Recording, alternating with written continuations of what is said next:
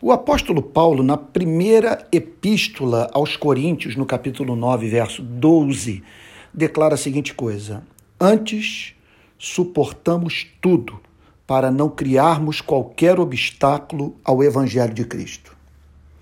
O evangelho é a mais bela, profunda e comovente revelação que Deus faz de si mesmo à humanidade. O Evangelho revela as entranhas de amor do Deus que enviou seu único filho a fim de salvar rebeldes que se insurgiram contra a autoridade do seu Criador.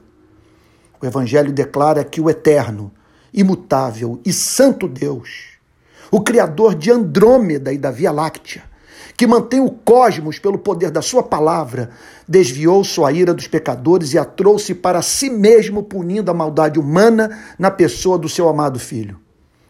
O Evangelho promete que todo que nele crer receberá perdão, justificação, adoção, sabedoria, força na luta, consolo no sofrimento, luz nas trevas, vida na morte.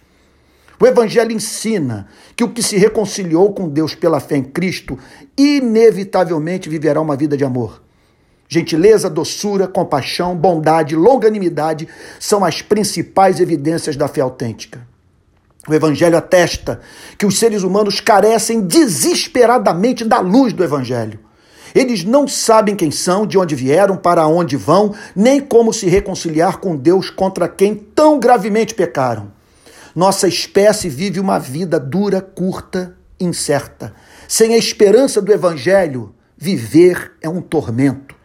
O Evangelho convoca a igreja a zelar pela proclamação e preservação do conteúdo de tão santa e gloriosa verdade. O Evangelho pede para ser a principal causa da igreja neste planeta. Todas as demais causas devem manter relação de subserviência ao Evangelho. O Evangelho exige que a igreja jamais crie obstáculo capaz de impedir pessoas de se aproximarem de Cristo. Os cristãos devem estar dispostos até mesmo a abrirem mão dos seus direitos a fim de que o Evangelho não caia em descrédito o Evangelho alerta solenemente que serão julgados por Deus todos os que fazem tropeçar aqueles aos quais Cristo anela salvar. Não podemos permitir que no nosso país a associação do Evangelho à incivilidade impeça milhões de brasileiros de conhecerem o amor de Deus que está em Cristo. O Evangelho que dá sentido a tudo deve estar acima de tudo e de todos.